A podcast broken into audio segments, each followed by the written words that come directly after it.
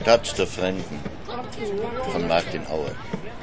wasinde malkol kokoti e malkol shabaran sinadi kate rich romance ma kuma de selector wacha wese shabar wese bado modern hai daddy wese bado modern head on body wese bado modern enter the code in the shabaran sis hai daddy wese bado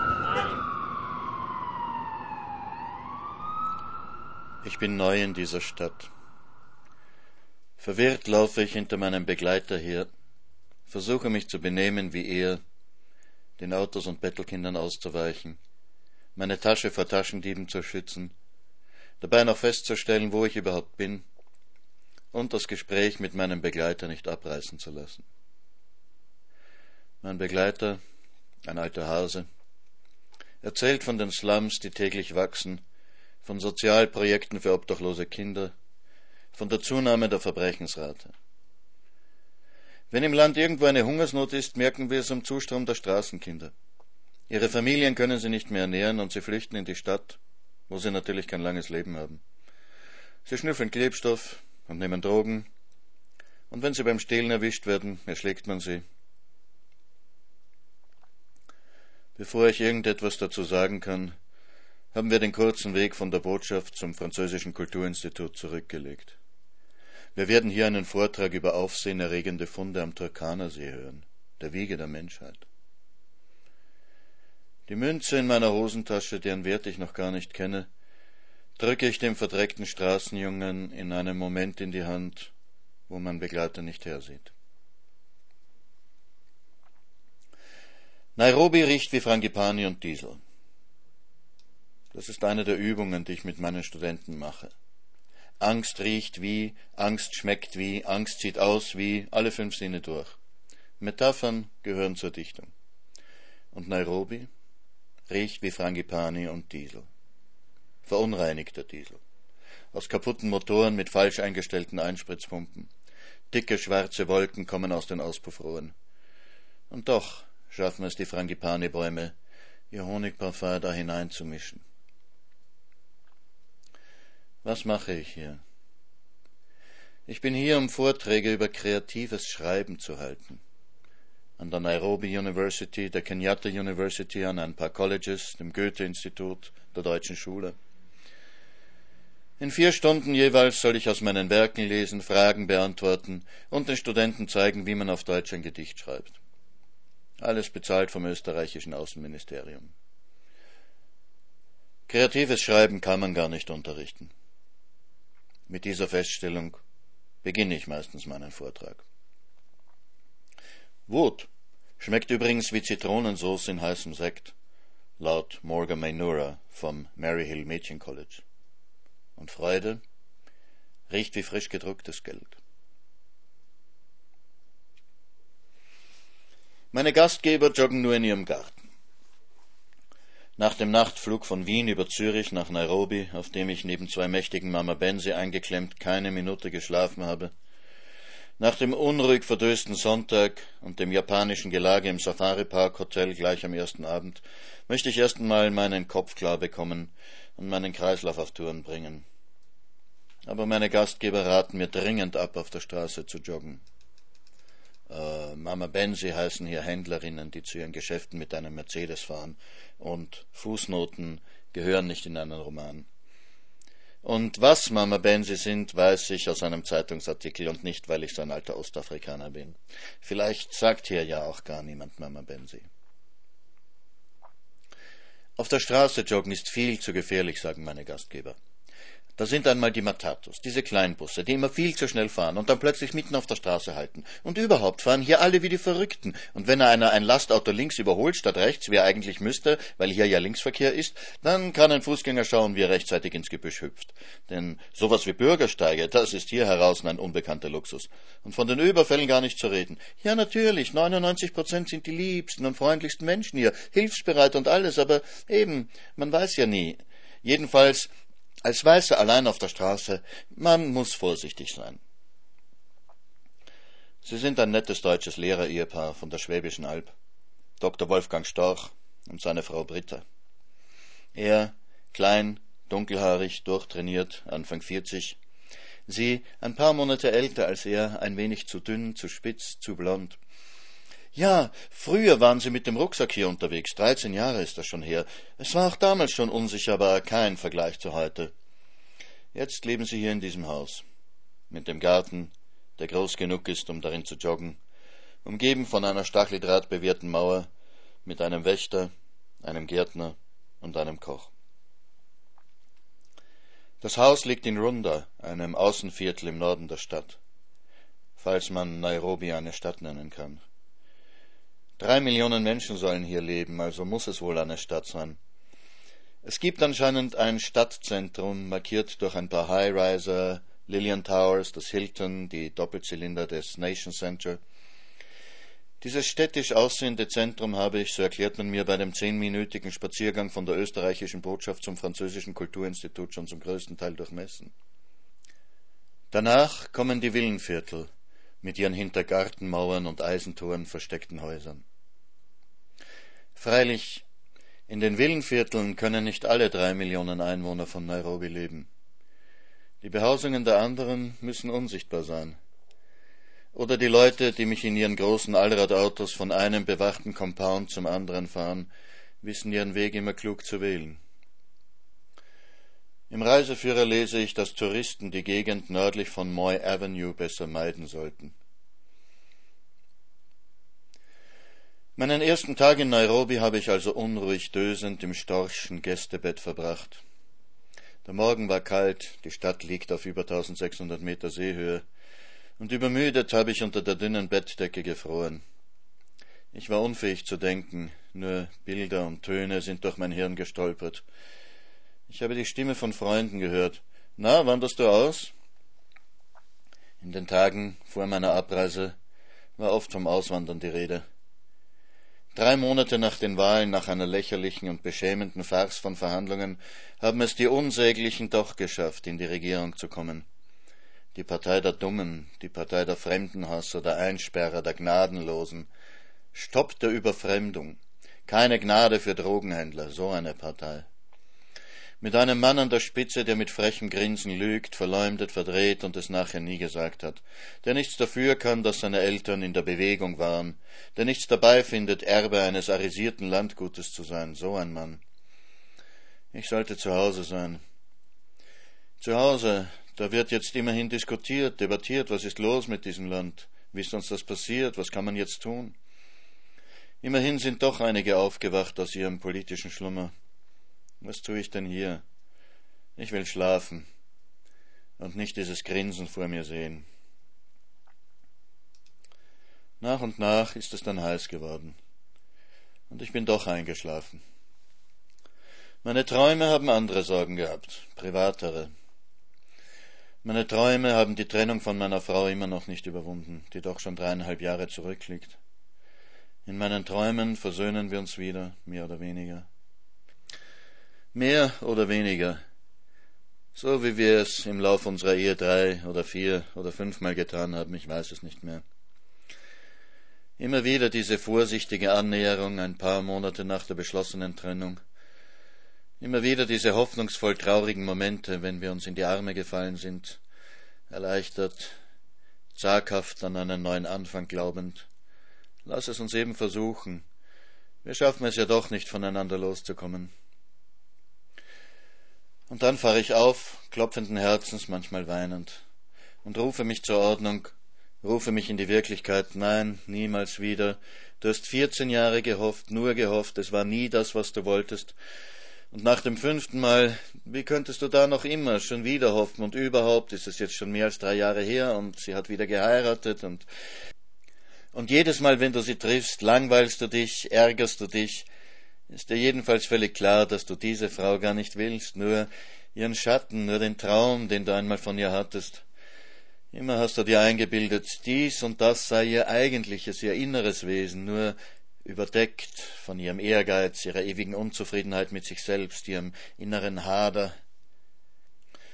Die wenigen Momente, wo sie einen winzigen Molch in ihren Händen hielt, den du ihr gebracht hattest, wo sie wie eine Ziege meckernd den Berg hinuntersprang, nachdem ihr ein Gemszicklein aufgestöbert hatte, das ein erschrockenes und ganz ungemsgemäßes Mäh von sich gegeben hatte, weil es nämlich ein Steinbockzicklein war, aber das ist dir erst Jahre später klar geworden, als sie schon nicht mehr dein Gemszicklein war und du nicht mehr ihr Wahl. Wie zärtlich konnte sie von den jungen Pflanzen sprechen, die sie im Garten zog, und wie wenig hast du von dieser Zärtlichkeit abbekommen.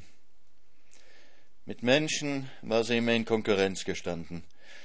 Nie konnte sie es dir verzeihen, dass du als Schriftsteller immer ein wenig erfolgreicher warst als sie als Sängerin. Und an ein Kind war gar nie zu denken gewesen.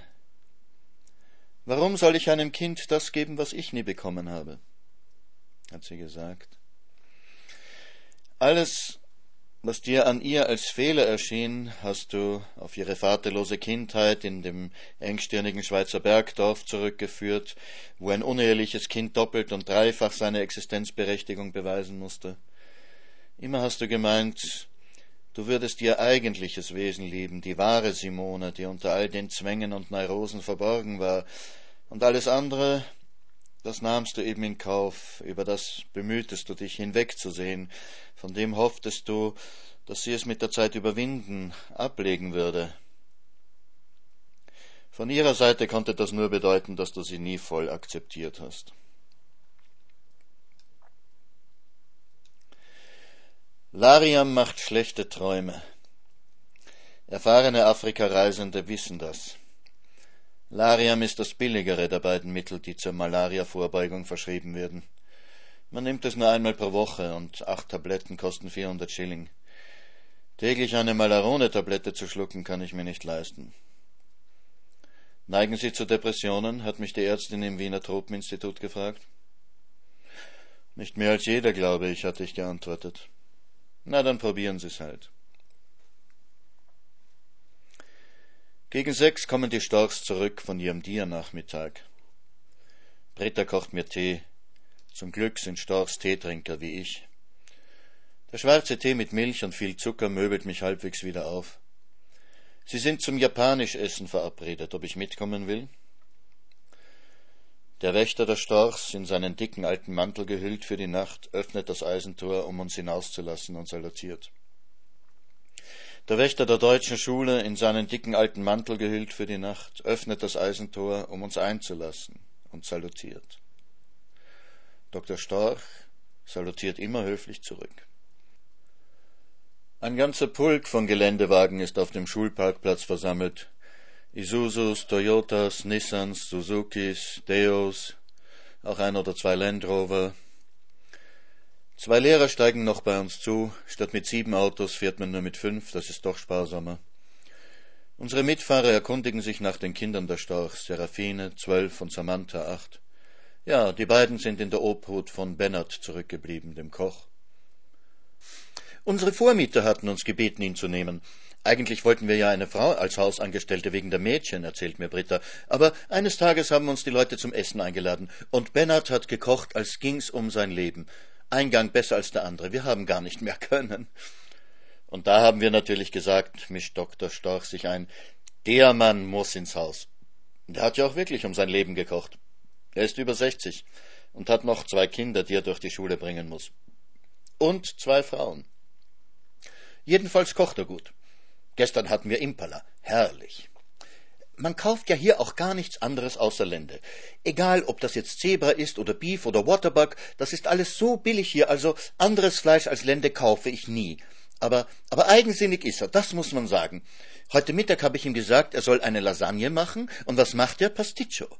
Na, war aber auch gut. Aber hör mal, wenn ich ihm sage, er soll Lasagne machen, dann soll er doch bitte eine Lasagne machen. Er weiß doch, dass zur Lasagne eine Bechamelsauce gehört. Das ist ja nicht das erste Mal. Vorige Woche habe ich Hackfleisch gekauft, weil die Kinder Fleischklöße haben wollten, und er macht Spaghetti mit Sauce Bolognese.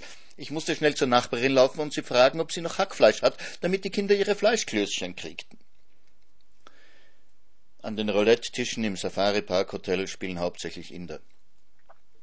Die Inder, so höre ich, sind hier die Geschäftsleute, die Händler und Unternehmer. Seit neuestem gibt es Vorschriften, dass in jedem Geschäft ein gewisser Prozentsatz Afrikaner eingestellt werden muss. Die Inder würden sonst nur ihre Verwandten und Bekannten beschäftigen. Die Köche an den Grilltischen sind Afrikaner. Das Jonglieren mit den Spachteln und Salzstreuern, das Frittieren von Garnelen und Hummerkrabben, von Straußenfleisch und gehacktem Knoblauch, die ganze Show eben, beherrschen sie genauso gut wie ihre japanischen Kollegen in Wien. Das Gespräch dreht sich auch hier um die Hausangestellten. Und gestern ist mir in zwei Wochen der dritte Askari weggelaufen. Ich meine, ich zahle die doch anständig. Wo kriegt er denn so einen Job? Und nicht etwa, dass sie was sagen würden. Tut mir leid, ich kann nicht mehr kommen, meine Tante ist gestorben. Nein, tauchen einfach nicht auf und ich kann selber an meinem Tor Wache stehen. Askari heißt also Wächter, schließe ich. Ich erfahre, wo in der Nachbarschaft eingebrochen wurde und was die Diebe erbeutet haben. Und warum wir im Pulk hierher gefahren sind und nicht jeder für sich eingetrudelt ist. Dem Chef des Goethe-Instituts ist vorigen Monat sein Wagen geraubt worden, auf offener Straße. Ein quergestelltes Auto hat ihn zum Anhalten gezwungen und eine vorgehaltene Pistole zum Aussteigen. Das ist auch kein Spaß. Carjacking heißt dieses Übel, das immer mehr um sich greift. Nairobi ist ein Sumpf. Upcountry ist die Security viel besser, bis auf ein paar Gebiete im Norden, wo es Tribal Clashes gibt. Die Stämme untereinander, die mögen sich ja auch nicht alle besonders. Dort sollte man besser nicht auf Safari gehen, aber sonst. Welche Safaris ich denn vorhätte zu unternehmen? In die Masai Mara müssen Sie natürlich unbedingt. Gehen Sie auf den Mount Kenya? Wenn Sie etwas Besonderes erleben wollen, müssen Sie in die Ark. Die gehört zum Aberdares Country Club und liegt direkt an einem Waterhole. Da können Sie die Viecher sehen, hören und riechen, nachts nämlich. Jedes Zimmer hat einen Buzzer, und wenn irgendein neues Tier an die Tränke kommt, dann wird geklingelt und alle rennen hinaus. Das geht schon beim Dinner los, also in Ruhe Abendessen können Sie da nicht, aber dazu sind Sie auch nicht da. Wenn Sie fotografieren wollen, haben Sie einen offenen Unterstand. Oder Sie können auch auf die Veranda gehen, da sehen Sie die Tiere zwar nur durch die Fensterscheibe, dafür müssen Sie nicht frieren und können Tee trinken. Und alles mit Flutlicht, also für Videoaufnahmen ideal.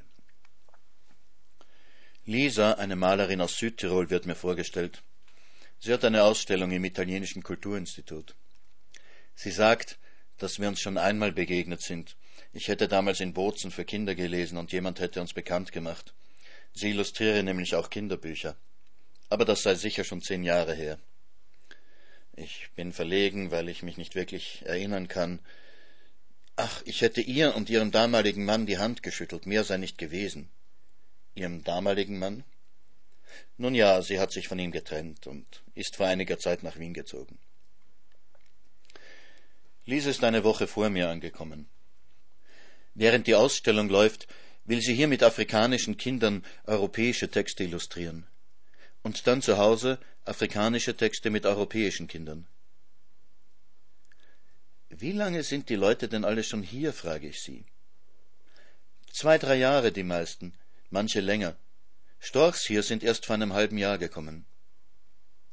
Sie sind alle so nett, sage ich. Zu Hause ist man brave Mittelklasse, eher am unteren Ende. Und hier doppeltes Gehalt, Land Rover, Safari, Dienstboten, die einen mit Buana ansprechen, wie in jenseits von Afrika.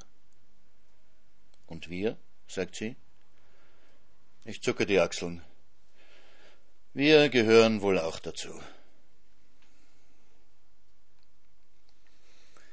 Meine Gastgeber joggen nur in ihrem Garten. Denkt mir einmal ein bisschen über diesen Satz nach. Sie haben gelacht, als Sie diesen Satz gehört haben? Warum wohl? Ach ja, es ist ein ungewöhnliches Verhalten, im Garten zu joggen. Irgendwie widersprüchlich. Ja, so kommt es mir auch vor. Bei dem Wort Joggen denkt man doch an Langstreckenlauf, an Straßen, Feldwege, Waldwege. Wer joggt schon in seinem Garten? Meine Gastgeber sind vielleicht etwas ängstliche Leute oder sagen wir jedenfalls vorsichtig. Aber der Satz erzählt uns noch mehr oder lässt uns jedenfalls noch mehr vermuten. Ja? Genau. Der Garten muss doch eine gewisse Größe haben. Wäre es ein winziger Vorgarten vor dem Haus, dann hätte ich wohl geschrieben, meine Gastgeber laufen vor ihrem Haus auf und ab, anstatt zu joggen. Damit das Wort joggen gerechtfertigt ist, muss es doch ein ganz schön großer Garten sein. Also erzählt uns der Satz, Meine Gastgeber sind ziemlich vorsichtige Leute und besitzen einen recht großen Garten. Aber was erzählt er uns noch? Natürlich, sie sind auch recht sportliche Leute. Sportlich und doch vorsichtig. Das erweckt schon so ein gewisses Bild, keine Draufgänger, eher so Leute, die auf einen gesunden Körper bedacht sind. Wahrscheinlich befassen sie sich auch viel mit gesunder Ernährung. Aber erzählt uns der Satz nur etwas über meine Gastgeber? Nein.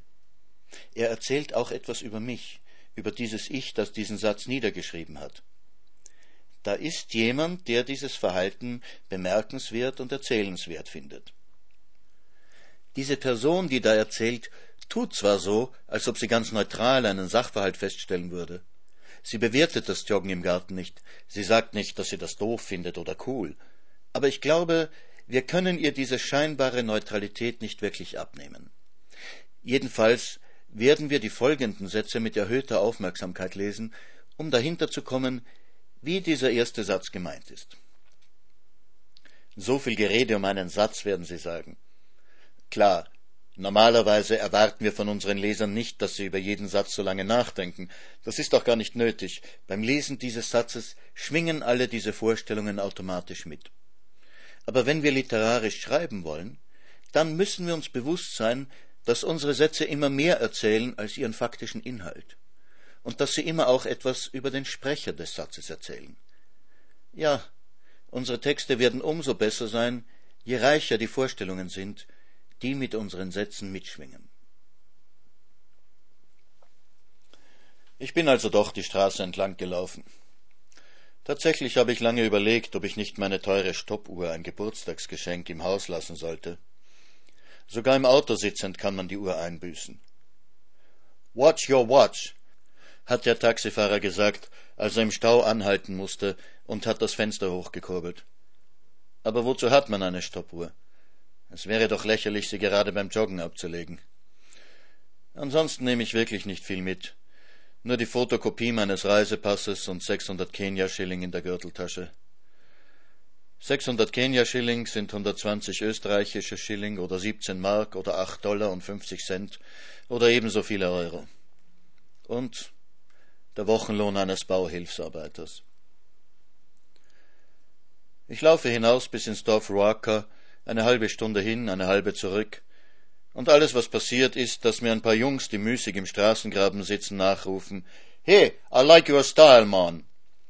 Und zwei kleine alte Weiblein mit Holzlasten, so groß wie sie selbst auf dem Rücken, deuten auf meinen verschwitzten, schwabbenden Bauch und kichern. Und was hast du gemacht? fragt Lisa. Was soll ich schon gemacht haben? Ich habe sie angegrinst und auf meinen Bauch geklopft und bin weitergelaufen.